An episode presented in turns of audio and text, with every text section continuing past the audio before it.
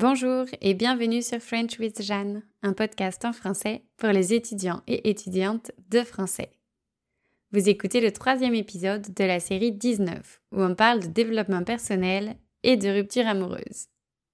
Dans l'épisode 1, je me suis intéressée aux conséquences de la rupture d'un point de vue psychologique et émotionnel. Dans l'épisode 2, je vous ai exposé les résolutions et les actions concrètes que j'ai mises en place pour surmonter mes deux ruptures amoureuses de 2023. Pour rappel, j'avais cité quatre résolutions. Vivre mes émotions en laissant mon corps s'exprimer. Utiliser la raison en écrivant des listes de choses qui ne me convenaient pas dans la relation. Couper le contact avec mon ex. Et combler les trous laissés par la relation en passant du temps avec d'autres personnes. On termine cette liste aujourd'hui. C'est parti.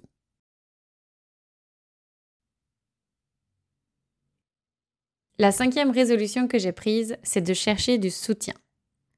Après une séparation, on se sent souvent très seul, et c'est bien normal. Seulement, il ne faut pas tomber dans le piège de l'isolement. Chaque personne réagit différemment au chagrin et à la souffrance, et une partie d'entre nous a tendance à s'isoler. On se sent triste, on n'a pas envie d'être vu comme ça, et on n'a pas envie d'imposer notre tristesse à notre entourage. Et pourtant, c'est aussi l'un des buts des relations humaines se soutenir en cas de situation difficile. En plus, si je réfléchis, je me sens souvent touchée lorsqu'une amie se confie à moi ou lorsque quelqu'un vient chercher du réconfort auprès de moi. Je suis heureuse de donner de l'attention, d'être présente pour cette personne. Eh bien, c'est certainement réciproque. Nos amis et amis sont heureux et heureuses de pouvoir nous aider quand on en a besoin. Alors, personnellement, j'ai beaucoup discuté avec mes amis qui ont été patients, compréhensifs et vraiment adorables. J'ai eu de très belles conversations et j'ai appris à mieux les connaître en écoutant leurs propres histoires de rupture ou de relations toxiques. Ma sœur, mon frère et ma belle-sœur ont aussi été présents. On a notamment passé un week-end tous ensemble et ça m'a fait un bien fou. J'étais tellement triste que pendant plusieurs semaines, je pleurais même pendant certains cours que je donnais. Et là encore, mes étudiants et étudiantes ont été présents, à l'écoute et de bons conseils. Une des personnes qui m'a le plus aidé a été un ami qui m'a écrit chaque jour pendant plus d'une semaine pour savoir comment j'allais. C'était très réconfortant de savoir que quelqu'un se souciait de moi, surtout au moment où mon ex avait décidé de ne pas me parler pendant plusieurs jours. La différence de comportement entre mon ex et mes amis était vraiment choquante. D'un côté, l'absence et la distance, de l'autre, la présence et l'amour. J'ai réellement senti que mon réseau se resserrait autour de moi, comme si mes proches se relayaient pour ne pas me laisser seule pendant cette période si difficile. Franchement, j'ai été profondément touchée par toutes ces personnes qui m'ont aidée, chacune à leur manière. L'amitié est une chose tellement précieuse. J'ai aussi décidé de voir une psy, parce que j'avais du mal à gérer les accès de tristesse et de désespoir. J'ai fait huit séances. Je ne sais pas vraiment si ça a été utile, mais on va dire que ça pouvait pas faire de mal.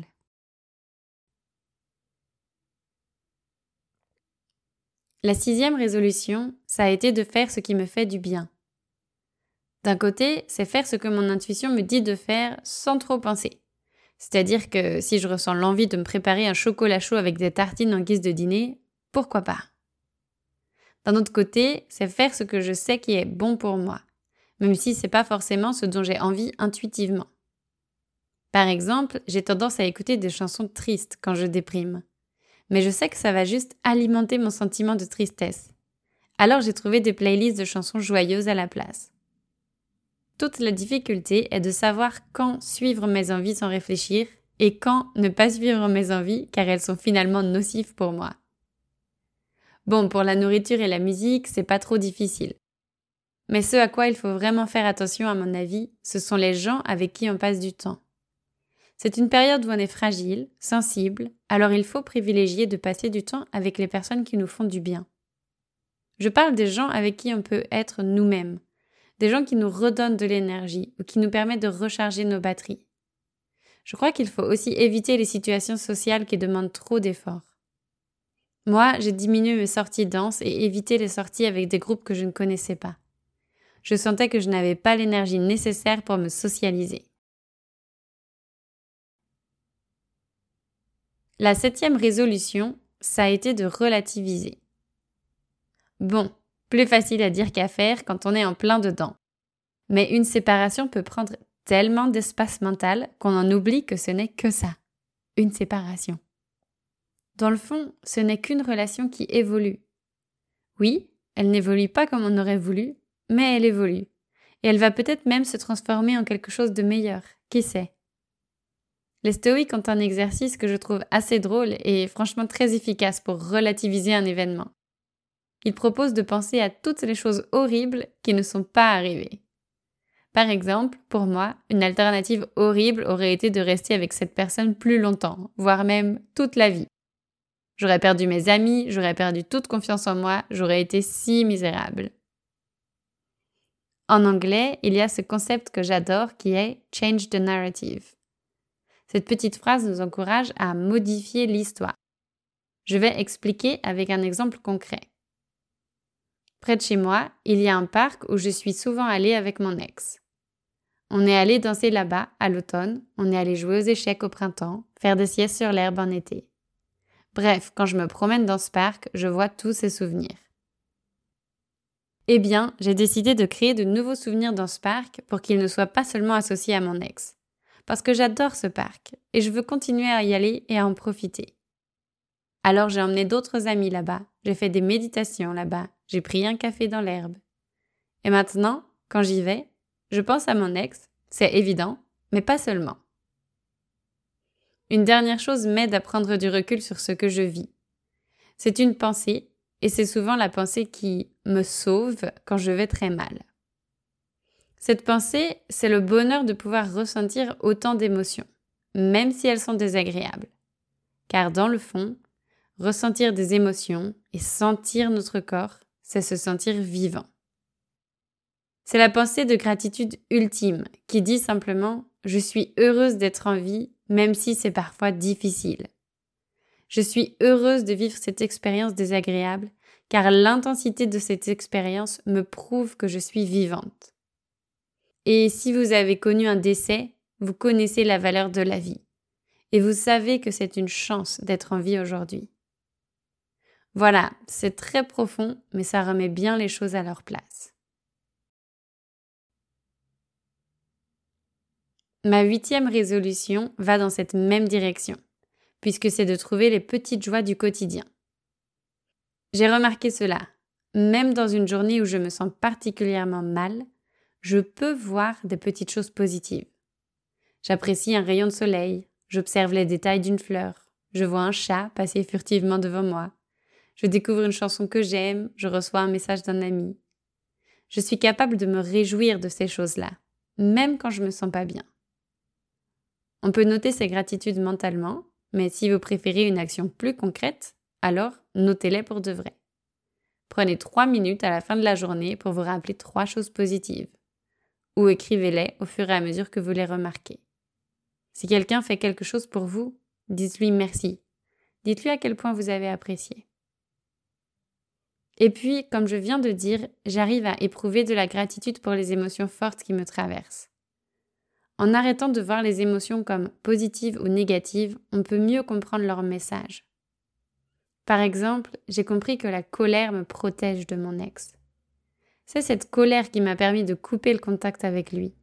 J'étais tellement énervée contre lui que je me disais qu'il ne méritait pas d'avoir encore le droit de communiquer avec moi. Je lui ai retiré ce privilège. Un autre exemple, ma tristesse. Elle m'a poussé à me replier sur moi-même, à écouter mon corps. Alors évidemment, c'était pas du tout plaisant comme expérience, mais j'ai aussi compris que quand je ne retiens pas mes larmes, quand je pleure comme une enfant, eh bien je me sens mieux après. J'ai appris à lire entre les lignes des émotions et du coup, je les remercie d'apparaître pour m'aiguiller.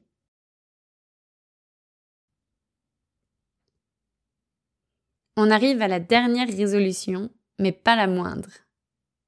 Pour finir, j'ai décidé de travailler pour améliorer mon dialogue interne, c'est-à-dire la manière dont je me parle à moi-même. Je crois qu'on a tous l'impression d'avoir une voix, ou plusieurs, dans notre tête. Et souvent, on l'écoute sans savoir qu'on a un pouvoir sur elle. En prêtant attention à elle, j'ai réalisé que la voix dans ma tête était souvent exigeante, pas vraiment sympa et assez négative. Par exemple, je vais me dire Mais pourquoi j'arrive pas à faire ça? Je suis bête ou quoi? Mais je pourrais très bien penser C'est logique que je n'arrive pas à faire ça, c'est pour telle ou telle raison. Mais je suis en train d'apprendre, j'y arriverai bientôt. Pour que cette petite voix soit plus gentille, j'utilise des affirmations. Je choisis des phrases positives que j'écris, que je récite, que je répète. Voici quelques exemples. Je fais preuve de gentillesse avec moi-même. Je suis capable de trouver des solutions à chaque problème que je rencontre. Je me donne le droit de faire des erreurs et de changer d'avis.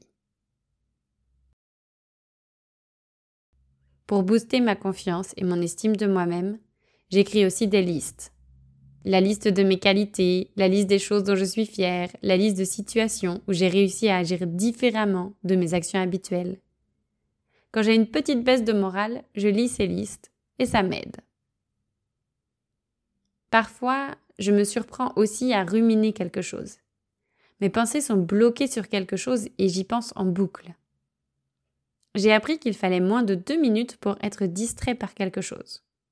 Donc, quand je remarque que je suis en train de ruminer, j'essaye de porter mon attention sur autre chose, comme un puzzle, mon travail ou un appel avec une copine. Ça m'arrive aussi que des peurs me restent en tête et polluent un peu mon cerveau. Si elles sont persistantes, alors je fais un petit exercice que j'appelle le recadrage de pensée. Je prends mes peurs une par une et je trouve une solution ou une autre perspective à chacune d'elles. Par exemple, revoir mon ex me stressait pas mal. Alors je me suis assise et j'ai écrit. J'ai peur de me mettre à pleurer. Puis j'ai noté J'ai le droit de pleurer si je me sens mal. Si je préfère, je peux même rentrer chez moi. J'ai aussi écrit J'ai peur qu'il m'invite à danser. Puis j'ai noté si c'est le cas, je peux refuser sans avoir besoin d'expliquer. Je peux aussi dire que c'est trop tôt pour moi, si j'en ai envie. En imaginant ces situations avant qu'elles n'arrivent, je me prépare à y faire face et je prends conscience de mon propre pouvoir d'action. Finalement, je voudrais partager avec vous la vision de Jay Shetty sur les pensées. Il dit que les pensées sont comme des vêtements et qu'on peut choisir lesquels porter. En effet, si je remarque que j'ai des pensées négatives, qui d'autre que moi peut changer ça? Personne. J'aime bien aussi utiliser les couleurs. Quand je me sens pessimiste et que je vois tout en noir, j'imagine que j'enlève ce pull noir trop serré pour mettre un switch jaune à la place. Et cette image me soulage déjà. Bon, voilà. Je suis arrivée à la fin de ma liste et ça fait beaucoup de choses. J'espère qu'une ou deux de ces résolutions vous a fait réfléchir. Après avoir exposé tout ça, je dois quand même reconnaître que la rupture a été vraiment difficile pour moi. Ça fait maintenant deux mois que je suis séparée et il y a encore des jours où je me sens profondément triste, faible, fragile. En fait, j'ai réalisé que j'étais en lutte constante pour moins penser à lui ou pour avoir des pensées utiles à son sujet. Je me bats pour ne pas laisser la place au manque et à l'empathie, car malgré tout, il y a toujours quelque chose qui m'attire chez lui, et donc toujours un risque que je retourne vers lui. Et cette lutte incessante est vraiment fatigante. Il faut beaucoup de discipline, de détermination, de force pour réussir à rester à distance de quelqu'un qui nous manque, pour garder le self-control même quand on ressent des émotions fortes pour faire des choix raisonnables, jour après jour. Je ne sais pas si les séparations sont aussi dures pour vous, mais je suis vraiment surprise de l'intensité de la situation. Être à Nantes après tous ces événements est devenu difficile. Je vis avec l'inquiétude de croiser mon ex quand je sors, ou même qu'il vienne chez moi sans me prévenir. Deux choses qui sont déjà arrivées. Je suis là en sachant qu'il habite si près de moi qu'il me suffit de prendre un bus pour me rendre chez lui. Dans le parc, dans la rue, les endroits me rappellent des moments qu'on a vécus ensemble. Bref, tout ça est constamment dans mon esprit et j'ai compris que j'avais besoin de changer d'environnement. J'ai donc décidé de quitter Nantes. C'est pas la seule raison qui a motivé mon choix, mais c'est l'une des plus importantes. À l'heure où vous écoutez cet épisode, je serai peut-être déjà partie. J'ai acheté un billet d'avion, aller-retour, pour la Thaïlande. Je serai en Asie du Sud-Est de février à juin. Je me donne ces quatre mois et demi pour changer d'air, profiter du soleil et me recentrer sur moi-même. Je pars me perdre dans l'espoir de me retrouver. Ma famille et mes amis vont me manquer, mais je suis contente de partir. J'ai hâte de retrouver le sourire des Thaïlandais, d'aller danser à Bali et de passer du temps avec mes amis qui sont encore là-bas.